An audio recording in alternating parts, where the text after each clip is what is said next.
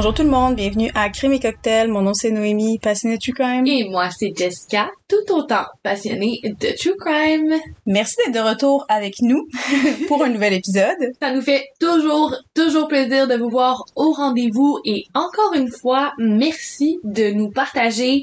On le voit, là, que vous dites à vos amis de nous écouter parce que nos écoutes arrêtent pas d'exploser. On est tellement, tellement heureuses. Puis surtout, surtout, on est heureuse de vous voir être de plus en plus nombreux à slide dans les DMs. Que ce soit pour des recommandations de cocktails, de cas, ou pour échanger, ou pour nous partager vos propres moments what the fuck. Slide in the DMs, s'il vous plaît. S'il vous plaît. Écoute, euh, on... on y va tout de suite avec nos moments what the fuck. Parlons de moments what the fuck. Allez, vas-y, ma bonne chill. Je suis allée au cinéma hier pour voir le nouveau Spider-Man. Comme vous savez, je suis fan fini de Marvel. Donc, je suis allée voir euh, le Spider-Man avec Miles Morales. Excellent film. En passant, je vous le conseille fortement. À part, euh, à part, voyons, j'aurais pu oublier le nom. À part Guardian of the Galaxy, depuis le dernier Spider-Man qui est sorti, c'est le premier film que j'ai trouvé vraiment sa coche de Marvel. Je vous le conseille fortement. On était deux à aller au cinéma. Là, le film commence. Déjà là, c'est bourré de monde. C'est la, la soirée d'ouverture. Le cinéma est plein à craquer. Ça a été tellement long juste à voir notre popcorn. On est assis, le film commence pour au moins 20 minutes.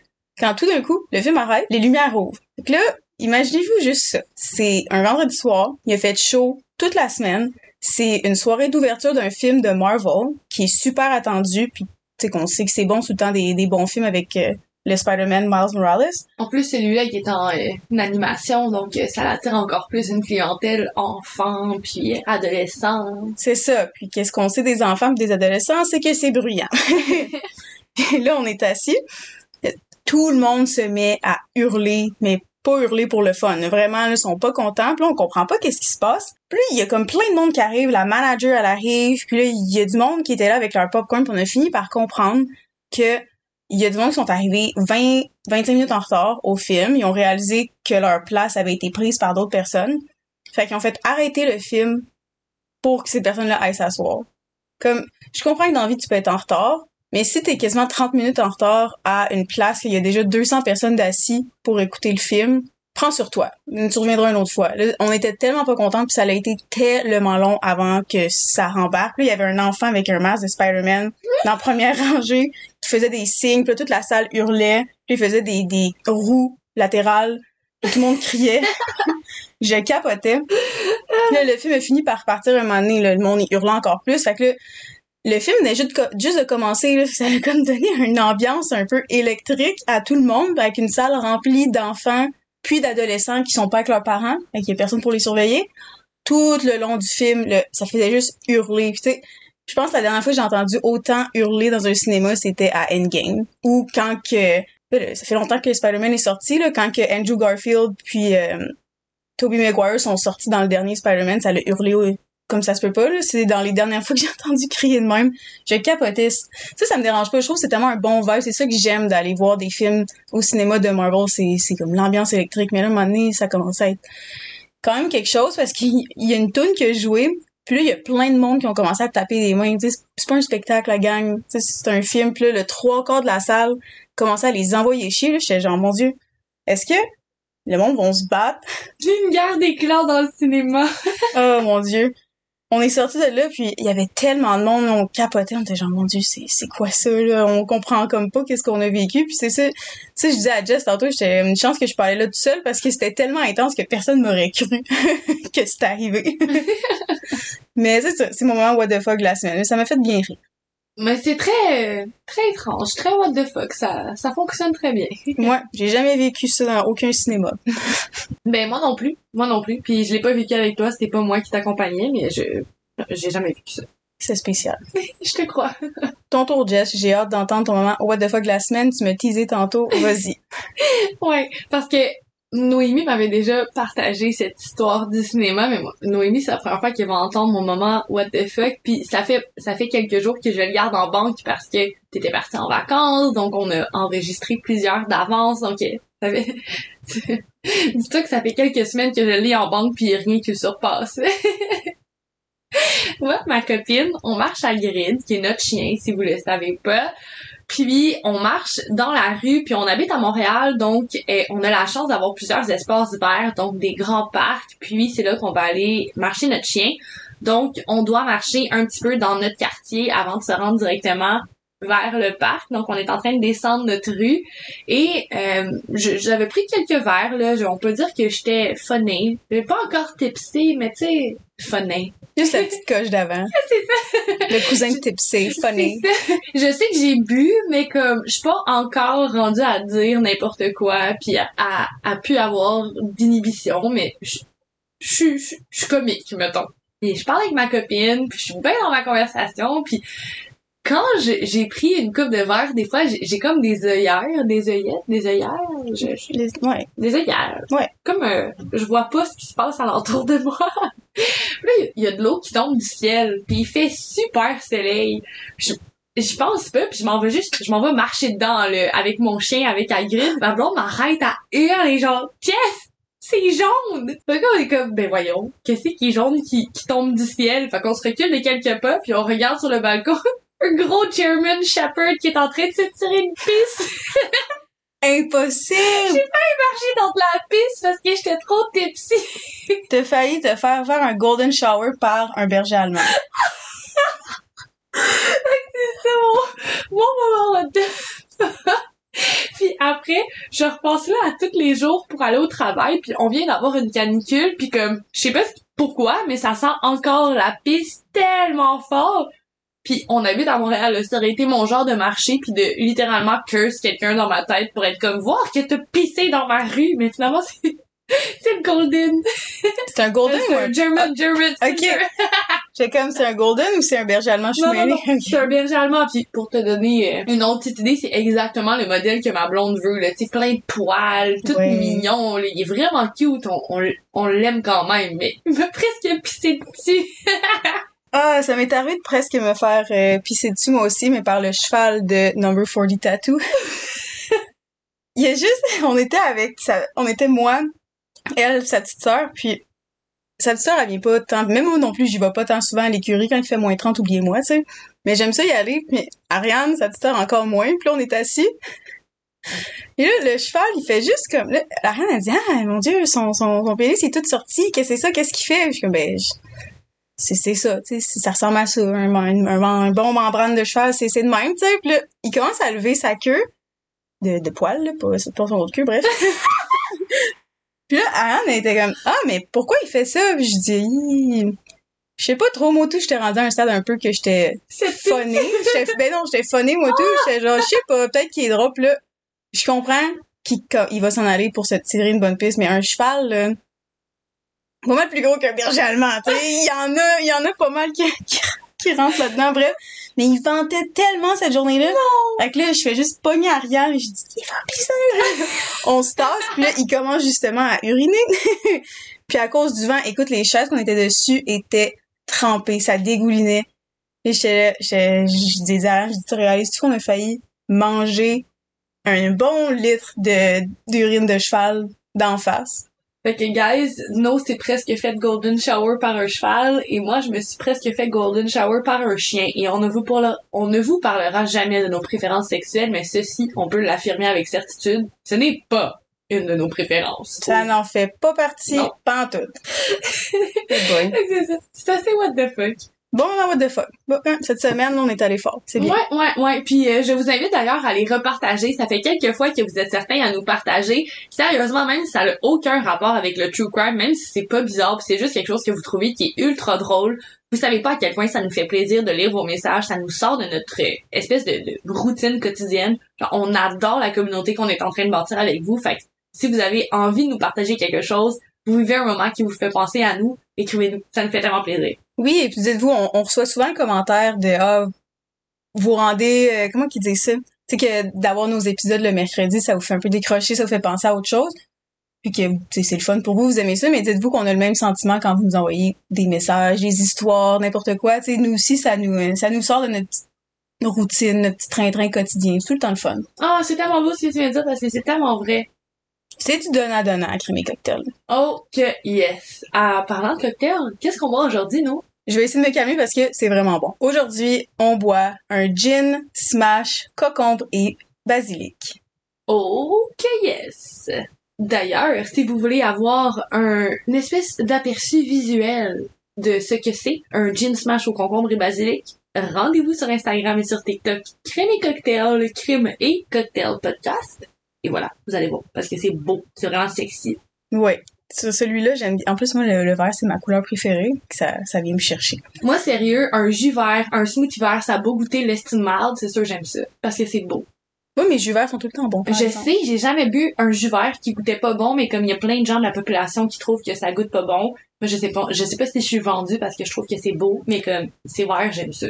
Ben, c'est parce que ça dépend qu'est-ce que tu mets dedans, là. Si tu l'achètes à l'épicerie déjà tout fait aussi, généralement, ça dépend lequel que t'achètes, là, mais faut que tu, faut que tu choisisses quoi mettre dedans, puis t'es toujours mieux de le tout est toujours mieux quand on le fait soi-même. Ouais, vous comprendrez qu'on fait souvent des trucs nous-mêmes, genre nos sirops, nos trucs, Ouais. nos purées. Donc, pour que vous ayez, vous aussi, un drink vert comme nous, vous allez avoir besoin de cocombre et basilic, évidemment. Nous, on a fait une petite twist aussi, comme d'habitude, vous nous connaissez, on a fait une purée. Avec les cocombres, basilic, un petit peu d'eau, puis une pincée de sel, comme Jess a dit tantôt. Pas de sel, de sucre! Le sucre! Ça paraît que la semaine a été longue. Une pincée de sucre, Nous, on boit un, un, un drink avec du sel, guys. c'est très bon, très bon. Bref, on a fait une purée avec ça. Puis, dans le verre, vous allez rajouter des petits morceaux de cocombre avec des morceaux de basilic que vous avez, que vous allez squisher, Y a-tu un verbe pour dire ça? écraser. Oh my, oh my goodness gracious! Mais pourquoi parler en bon français de France quand on peut parler en québécois? Vous allez squisher, tout le monde. L'art de manipuler le franglais et de le, de bien le parler. Exactement. Comme je disais, vous allez écraser tout ça, vous allez mettre, nous on a mis deux onces de gin avec de la glace, bien sûr aussi. Rajoutez la glace quand vous voulez, peut-être que ça va mieux au début, après avoir squishé comme ça, ça revole pas partout par après quand vous la mettez. Bref, deux onces de gin, vous allez rajouter la purée aussi. Euh, avant de rajouter la purée, on a rajouté l'eau tonique. Ah oui, c'est vrai. Ouais, fait que vous avez besoin de rajouter l'eau tonique, puis ensuite la purée. Exactement. Mais pour avoir l'ordre parfait, c'est TikTok et Instagram. Oui, parce que moi je voulais garrocher pêle-mêle et je n'ai aucun regret et aucune honte. C'est pas très compliqué comme cocktail. Il y en a des fois que c'est vraiment crucial de suivre les étapes, mais celui-là, là. Non, c'est ça. Ah, puis vous décorez avec une tranche de cocombre. Sérieusement, il est vraiment sexy, là. On a déjà parlé, je pense que c'était le Devil's Margarita.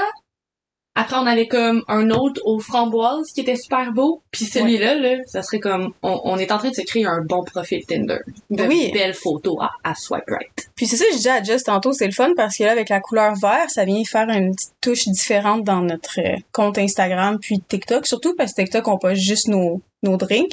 Ça rend euh, une couleur un petit peu différente. C'est vrai parce que dans notre fil d'actualité, on a pas mal toujours les mêmes teintes de couleurs dans nos cocktails. Puis en plus, on va se le dire, là, on peut pas se sentir mal quand on boit un gin tonic parce qu'on le sait, c'est pas très calorique, ça fait pas gonfler, c'est de l'eau presque avec de l'alcool. Puis si on rajoute des aliments qui sont santé, genre du concombre puis du basilic, là, tu vas peut-être être tipsy, mais tu vas te sentir bien.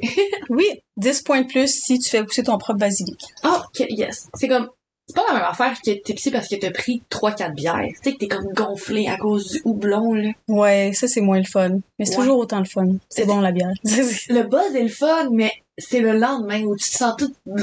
ouais. Ça, avec ce drink-là, vous allez pas vous sentir comme ça. Non. C'est comme un mélange de détox, mais avec du gin. Fait que tu te détox, puis tu te tox. Bref, on va y aller avec notre, notre note. Vas-y. 9.5. Ouais. Moi, je suis une grande fan des gin tonic déjà là. Puis je trouve ça le fun, la petite twist qu'on a faite avec la, la purée. Je trouve ça... Parce que c'est c'est un peu commun avoir du gin cocombe basilic, mais là, je trouve que ça a comme ra- rajouté une petite, euh, petite- une petite étincelle de plus. Je suis complètement d'accord. Je te seconde et je vais d'ailleurs te copier avec la note 9.5. C'est parfait. Ouais.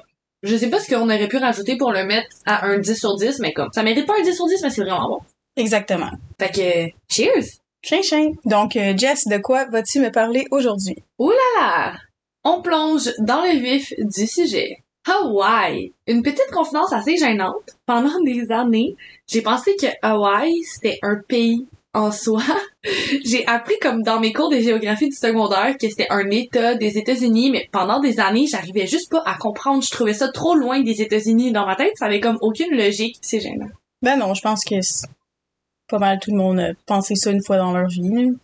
Moi, quand j'ai écouté Lilo et Stitch pour la première fois, puis que ma mère me dit que c'était parti des États-Unis, je comprenais rien. Moi, la dernière fois, j'écoutais Perfect Match, puis il y a des gens qui s'obstinaient si Alaska c'était un pays. Je le dis tout de suite, Alaska n'est pas un pays, ce n'est ni une partie du Canada. D'ailleurs, ça aussi, ça, le cerveau s'est un peu retourné quand j'ai appris qu'Alaska c'était un État. Oui. Je, je... Anyways. Au moins, des fois, la géographie, je comprends pas tant ça. Il y a des choses spéciales qui se passent dans Alaska aussi, mais ça, ça sera pour un prochain épisode. Oh, que yes. Un autre petit point que je pense qui a full augmenté ma curiosité, ma passion face à Hawaï, c'est Lilo et Stitch. je pense que n'importe qui qui a grandi dans les années 90-2000 va pouvoir se souvenir de l'ambiance, la musique, les paysages, comme c'est littéralement un endroit paradisiaque. Puis je pense que il y a beaucoup de gens qui aimeraient ça, avoir la chance de le visiter ou d'y vivre un jour. Je vais te dire, Hawaï, c'est une destination de rêve. Sauf que pour deux personnes innocentes, ça s'est transformé en véritable cauchemar. Mes sources pour le cas d'aujourd'hui sont TikTok, people.com, hawaiinews.com, contu.com, foxnews.com et le. L'histoire d'aujourd'hui débute en 1966 au Brésil. C'est à ce moment-là que Thelma Boinville voit le jour. Les informations quant à la vie de Thelma, c'est vraiment difficile à trouver, puis c'est surtout difficile à valider. Fait qu'on va se concentrer sur ce que je suis capable de corroborer, puis que je sais qui est vrai. Thelma, dès son plus jeune âge, a désire aider son prochain plus que tout. Surtout, elle veut avoir une vie meilleure. La situation sociale et politique au Brésil rend le pays assez chaud en 1966-70 et même encore à ce jour, c'est un pays qui est assez euh, précaire dans tous ces aspects-là. Malheureusement, donc on peut comprendre tellement de vouloir vivre une vie dans un endroit qui est plus plaisible plus paisible. Direction Hawaï. On est en 90 quand Thelma va faire le plus grand choix de toute sa vie et qu'elle va s'installer à Ohio. O Ohio. Je, je sais pas comment le dire en bon français. O O Oahu? Ohio? J'imagine, en bon français. je- En Ouais. fait, euh, c'est fuck le français, ben pas fuck le français, mais c'est, c'est, eux, c'est pas français là-bas, là. Fait qu'on essaie de le dire comme qu'on peut, mais on, on, on serait censé plus apprendre comment qu'eux ils disent. Et Euh. pas comment que les Français le disent. Yeah. Ouais. Ouais. Ouais. ouais. Je veux dire ouais. Bref, tellement à environ 25 ans quand elle fait ce grand choix-là. Elle va tomber rapidement amoureuse de l'île d'Oahu et elle va décider d'y rester. Les années passent, le bonheur continue de s'accumuler, elle va se bâtir éventuellement une carrière en enseignement et elle enseigne à l'école primaire Sunset Beach Elementary School à Pupukea. Elle attend d'obtenir sa permanence et elle excelle dans son rôle de suppléante en attendant. Afin d'arrondir les fins de mois, elle va aider un ami qui, elle, elle détient sa compagnie de ménage. Dans le fond, son amie, elle a une compagnie de ménage, puis elle va nettoyer principalement des maisons de location. À Hawaï, on le sait, c'est une destination assez prisée, donc il y a beaucoup de locations type Airbnb ou tout simplement des maisons locatives qui sont sur plusieurs autres sites, Facebook, vous pouvez vraiment penser à toutes sortes de réseaux sociaux. Donc vraiment, elle se spécialise pour rendre le séjour des touristes plus agréable avec un endroit plus propre. Dans ses temps libres, Thelma, elle adore cuisiner des douceurs, des pâtisseries, elle adore faire du yoga, de la course à pied, des arts martiaux et, bien évidemment, elle adore surfer. Qui dit Hawaï dit surf, non? On peut clairement dire que Thelma Boinville, elle vit sa meilleure vie hawaïenne. Éventuellement, elle va faire la rencontre de Kevin Emery. Ils vont partager une relation qui est fusionnelle. Ils sont vraiment heureux ensemble. Aux alentours de 2009, Thelma, elle va donner à son tour la vie. Elle va enfanter une jolie jeune fille qu'elle va nommer Makana. Sérieux, là? Ce nom, j'adore. Makana, c'est trop beau. C'est vrai, Makana. J'adore. Ça me fait penser à Maccabee. La vie suit son cours. Thelma, Eric, Makana, ils vivent une petite vie rangée, sont heureux, ils passent beaucoup de temps en famille, donc c'est travail, temps familial, soleil des îles. Vous voyez le portrait. C'est une famille parfaitement heureuse. Le 2 décembre 2017, Thelma, décroche un contrat. Un couple d'Australiens qui visite Oahu demande à Thelma Boinville de se rendre au domicile qu'ils vont louer afin de donner un petit coup de ménage. Ce qu'elle fait. Elle se dirige vers le domicile. Makana, de 8 ans, à l'arrière du véhicule. Elle demande à Makana si elle désire rentrer avec elle à l'intérieur du domicile. McKenna affirme qu'elle préfère l'attendre dans la voiture et continuera de regarder son film sur sa tablette. Tellement lui dit que de toute façon, elle n'en a pas pour longtemps. Stephen Brown voit le jour à Hawaii en 95. C'est un homme assez réactif, on va dire comme ça. On connaît tous une personne qui a littéralement aucune patience, qui réagit extrêmement fort et à la moindre occasion, c'est exactement ça qu'est Stephen Brown. En plus, c'est un petit voyou. Dès un très jeune âge, il va dans les magasins, il se fout éperdument des répercussions. Je n'en surprendrai pas beaucoup si je vous affirme que ça a pas pris beaucoup de temps pour Stephen avant de se tourner vers des vols à domicile. On est en août de l'an 2017 quand Stephen Brown va faire la rencontre de Hailey K. d'Endurant. Hailey, pour sa part, elle est née en 98, elle est donc âgée de 20 ans lorsqu'elle tombe complètement amoureuse de Hawaï et qu'elle décide de s'y installer en janvier 2017. Huit mois plus tard, elle était loin de douter qu'elle allait tomber amoureuse à nouveau, mais cette fois-ci, c'est avec Stephen. Leur relation va escalader très, très rapidement. Ils se quittent pas une seule seconde. Ils deviennent fusionnels, mais pas nécessairement d'une bonne façon. Ils sont complètement obsédés l'un avec l'autre, puis c'est de manière ultra malsaine. Il est impossible de regarder une personne du sexe opposé, de passer du temps entre amis sans avoir notre partenaire avec nous. Vous voyez, genre, c'est vraiment contrôlant. C'est vraiment pas bon. Les semaines s'accumulent, la violence verbale continue d'augmenter et éventuellement Stephen et Hailey vont commencer à être violents physiquement l'un envers l'autre. C'est difficile de mentionner avec certitude c'est qui qui portait les coups sur l'autre. Vous vous douterez bien que chacun pointe le doigt vers l'autre. Le fait est que le couple se tape dessus régulièrement. En juin, Stephen Brown y est arrêté après qu'Hailey elle ait téléphoné à la police. Il l'a violemment battu, mais la police elle a pas pris les allégations au sérieux parce que Stephen portait aussi des marques de violence. Donc c'est pour ça que j'affirme que les coups ils s'échangeaient littéralement puis les uns se pointaient les doigts sur l'autre. Comme je l'ai mentionné, le petit voyou qu'est Stephen, il adore entrer par infraction dans les domiciles afin de les voler. Point bonus, l'île d'Oahu, c'est une destination prisée par les touristes et donc de nombreuses maisons de location à bord les quatre coins de l'île.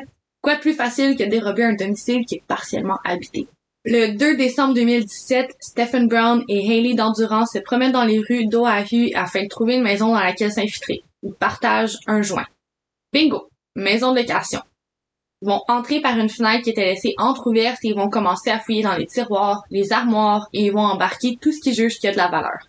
Puis, un bruit. La porte qui se déborde. Ce bruit, c'est tellement Boinville qui a 51 ans et qui a aucune idée que la maison dans laquelle elle vient d'entrer est actuellement occupée.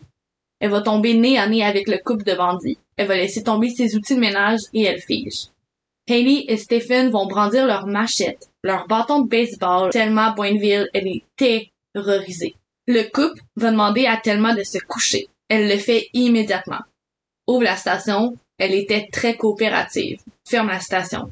Le couple de sadiques va alors décider d'attacher Thelma qui frissonne de peur. Je tiens à le rappeler, sa petite fille de 8 ans est dans le véhicule qui est stationné juste en avant du domicile à quelques mètres de là. Pour aucune raison apparente, Stephen Brown et Haley d'Endurant empoignent leur machette, leur bâton de baseball et un couteau de cuisine.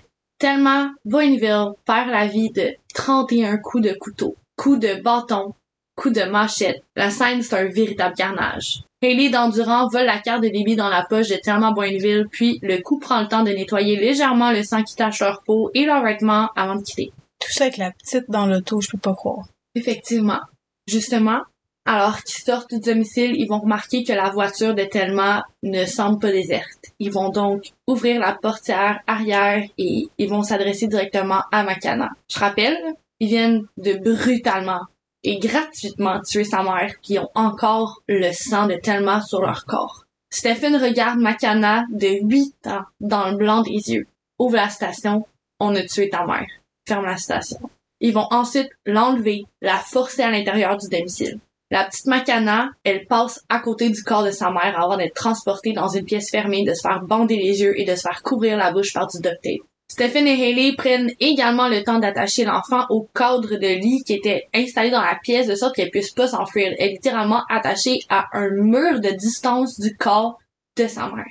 Le couple de meurtriers va alors quitter la scène du crime comme si de rien n'était. Au volant de la Toyota Tacoma de Haley, ils vont s'enfuir afin de vaquer à leurs occupations comme s'ils venaient pas juste de littéralement détruire deux vies et bien plus.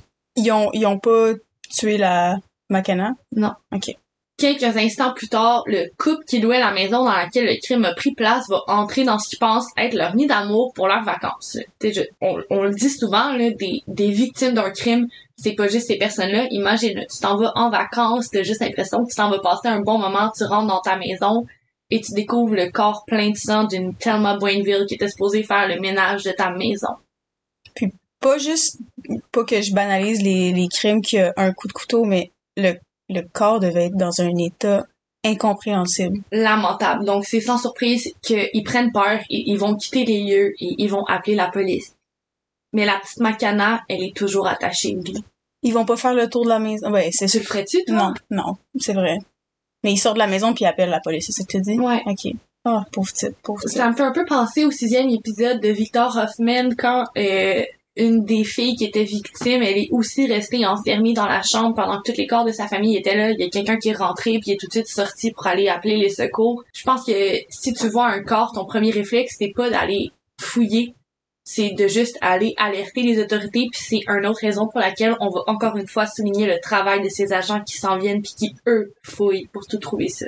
Ben oui, parce que même si tu fais ton cours de secouriste, ils disent faut jamais que tu te mettes en danger pour essayer de sauver la vie de quelqu'un d'autre. Alors merci à tous ceux qui, tous les matins, se lèvent pour le faire. Lorsque la police arrive, ils vont faire le tour des lieux et ils vont trouver, thank God, la petite Macana. On pourrait croire que son calvaire vient de terminer, mais vient juste de commencer, là. On le dit, on le redit, Macana, vient de perdre sa mère. Les victimes d'un homicide, les victimes d'un homicide, c'est tellement plus nombreux que la victime. Macana, c'est une victime de kidnapping, d'abus, de traumatisme, mais surtout, c'est la victime du meurtre de Thelma Boinville. À l'âge de 8 ans, Macana, elle a plus de maman. Enlevée, disparue, tout ça pour un braquage. Les nouvelles du meurtre de Thelma Boinville vont choquer l'île d'Ohio en entier, mais en particulier son mari. Kevin, il en croit tout simplement pas ses oreilles. Il y a un des membres de la famille de Thelma, un ami, quelqu'un qui est proche d'elle, c'est une zone assez grise, mais le fait est qu'il y a quelqu'un qui est super impliqué qui va publier une vidéo sur Facebook.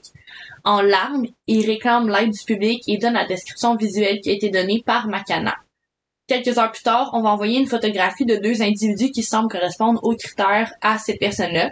La photo va être transférée à Kevin qui lui est avec Macana, les autorités policières, les ambulanciers, tout ça. Donc, il va demander la permission à Macana de lui montrer la photo afin qu'elle puisse potentiellement identifier ses abuseurs, ce qu'elle va accepter. Il va lui montrer la photo, ça prend même pas un quart de seconde, le Macana se met à hurler, elle pousse le bras de Kevin, elle dit oui, c'est eux. Donc la police va pas perdre une seule seconde, eux non plus, on va souligner leur travail, ça a été un travail exceptionnel. Ils vont tout de suite lancer la vie de recherche, ils vont regarder littéralement tous les recoins de l'île. Ils sont déterminés à trouver les meurtriers. Stephen Brown et Haley Dandurand vont être localisés dans un Walmart en train de faire des courses. Hayley Dandurand, elle tente d'utiliser une carte de débit afin de payer un chargeur portable de téléphone. La carte de débit, c'est la carte de débit de Thelma Boinville. Ils vont être arrêtés quelques heures après avoir commis le meurtre de Thelma dans le stationnement du Walmart et ils vont créer toute une scène que tous les témoins vont peiner à oublier. Ils hurlent, ils se débattent, ils refusent de se faire arrêter, mais la justice c'est la justice. Vous venez nous faire pogner, vous allez être menottés. Rendu là, tant mieux, ça fait une charge de plus à leur dos. Exact. Dandurand et Brown sont alors accusés de meurtre au deuxième degré, de cambriolage au premier degré, de kidnapping et Haley, elle est également, elle est également accusée d'avoir possédé des objets confidentiels et qui est la carte de débit. Leurs cautions respectives sont d'un coût d'un million de dollars et 500 000 dollars, mais c'est pas précisé quelle caution est réservée à qui, mais il reste que c'est littéralement impossible pour eux de régler cette addition-là. Ils peuvent pas sortir. Comme Noémie et moi, on le dit à plusieurs reprises, quand il y a deux personnes qui sont impliquées dans un acte criminel, bah c'est vraiment pas long avant que les deux se retournent l'un contre l'autre. C'est d'ailleurs la raison pour laquelle c'est vraiment difficile pour moi d'affirmer lequel des deux était l'abuseur de l'autre parce qu'ils vont constamment s'accuser l'un l'autre. C'est littéralement un shit show. Stephen, au début, il affirme qu'après avoir attaché Thelma, il est sorti faire un tour du domicile, puis quand il est rentré, c'est là qu'il a trouvé le corps de Thelma et Haley pleine de sang. Il affirme qu'il a voulu s'enfuir, mais qu'il l'a pas fait parce qu'il voulait être là pour sa blonde. Haley, pour sa part, elle affirme que c'est lui qui l'a étranglé, puis qu'elle, elle faisait juste se cacher, puis qu'il était tellement violent verbalement et physiquement avec elle qu'elle avait juste trop peur de s'interposer, puis qu'il l'aurait forcé à participer au meurtre de Thelma. Bref, le, le jeu de pointage de doigts, il se fait jouer intensément. Cinq ans passent. Cinq ans. dû à la pandémie, le procès a été reporté et reporté et reporté. C'est le 20 janvier de cette année, donc le 20 janvier 2023, que Stephen Brown a vu la justice. Le jury va avoir pris moins de deux jours avant de le déclarer coupable de meurtre, de kidnapping et de cambriolage et il est condamné à la prison à vie sans possibilité de libération conditionnelle. Haley, pour sa part, elle va voir son procès se tenir dans les prochaines semaines en juin. Je vais me faire une mission personnelle de vous donner une mise à jour quant, à sa condamnation si jamais il y en a une. Euh, c'est ça. C'est vraiment tout ce qu'on a pour ce cas aujourd'hui. Short and sweet, mais ça fesse. C'est exactement la raison pour laquelle j'ai décidé de le faire. Euh, je sais que c'était super plus court qu'à l'habitude, qu'il y a vraiment beaucoup moins de détails, mais ça m'a tellement choqué quand j'ai entendu parler de cette histoire-là. Je trouvais que c'était important de le partager parce que je, me souviens d'avoir été tellement attristée pour Makana, tellement attristée pour toute la famille, tellement elle méritait pas de mourir comme ça, mais je peux pas imaginer les traumatismes que ça va avoir laissé sur Makana. Puis je me souviens que je m'étais dit vraiment pauvre petite fille. C'est la raison pour laquelle j'avais vraiment envie de vous le partager aujourd'hui. Euh, parce que oui, il y a tellement qui a perdu sa vie, mais il y a quand même Makana qui survit puis qui aujourd'hui doit s'en sortir. Kevin qui est maintenant père monoparental qui doit non seulement élever sa fille, mais élever sa fille qui était traumatiste, qui guériront presque jamais, jamais en fait là. Tu sais, on choisit pas nos cas. C'est sûr que ça serait tout le le fun que vous ayez des épisodes de une heure, mais on va pas délaisser certains cas parce qu'on se dit ah oh, ça se fera pas une heure c'est pas c'est pas ça qu'on vous nous connaissez, c'est pas ça qu'on veut faire, puis c'est pas comme ça qu'on choisit l'importance de nos cas. Exactement, puis aussi surtout que c'est quelque chose qui est encore euh, en cours présentement. Je me suis dit que si jamais il y avait quoi que ce soit, puis que Ellie ne voyait pas la justice, ben, on est une bonne communauté, on est capable nous d'envoyer des courriels en anglais parce que on est capable de leur dire aux États-Unis que ça n'a pas d'allure si Hailey elle est pas chargée.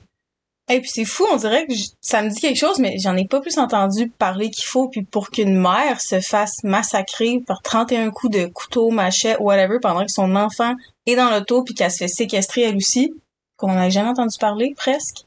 C'est fou, là. Ça, ça m'a complètement choqué quand je l'ai entendu, puis je l'ai entendu sur un TikTok qui, justement, au mois de janvier, un, ben, vous comprendrez qu'on on prépare nos épisodes bien à l'avance, donc ça fait depuis le mois de janvier que je sais que je veux faire ça, mais quand le procès est arrivé, j'ai juste vu, ah, finalement, euh, l'accusé dans le meurtre et le kidnapping de sa fille, donc juste le titre est venu me chercher ben raide, donc j'ai fait mes recherches, puis j'en revenais pas que j'avais jamais entendu parler de ça.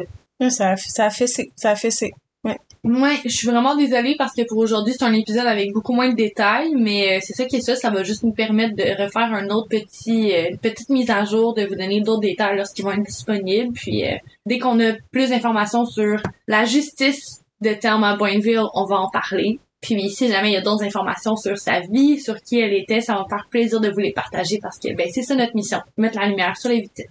Ouais, merci pour ton histoire, Jess, aujourd'hui. Merci. Un gros merci à toi, puis la semaine prochaine, on parle de quoi, non? La semaine prochaine, comme vous le savez, moi puis Jess, on aime ça faire nos fameux cas zodiaques. Puis, ça va être le cancer. Les cancers, c'est à votre tour, enfin. Le dernier signe d'eau qu'on a parlé sur le podcast, c'était à propos de l'histoire d'une prostituée qui tuait ses clients.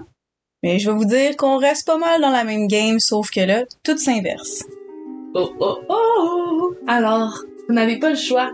Ben oui, vous avez le choix, mais on préférerait que vous preniez le choix d'être de retour la semaine prochaine. Ah! Créer mes cocktails. Cheers, guys! Chien, chien!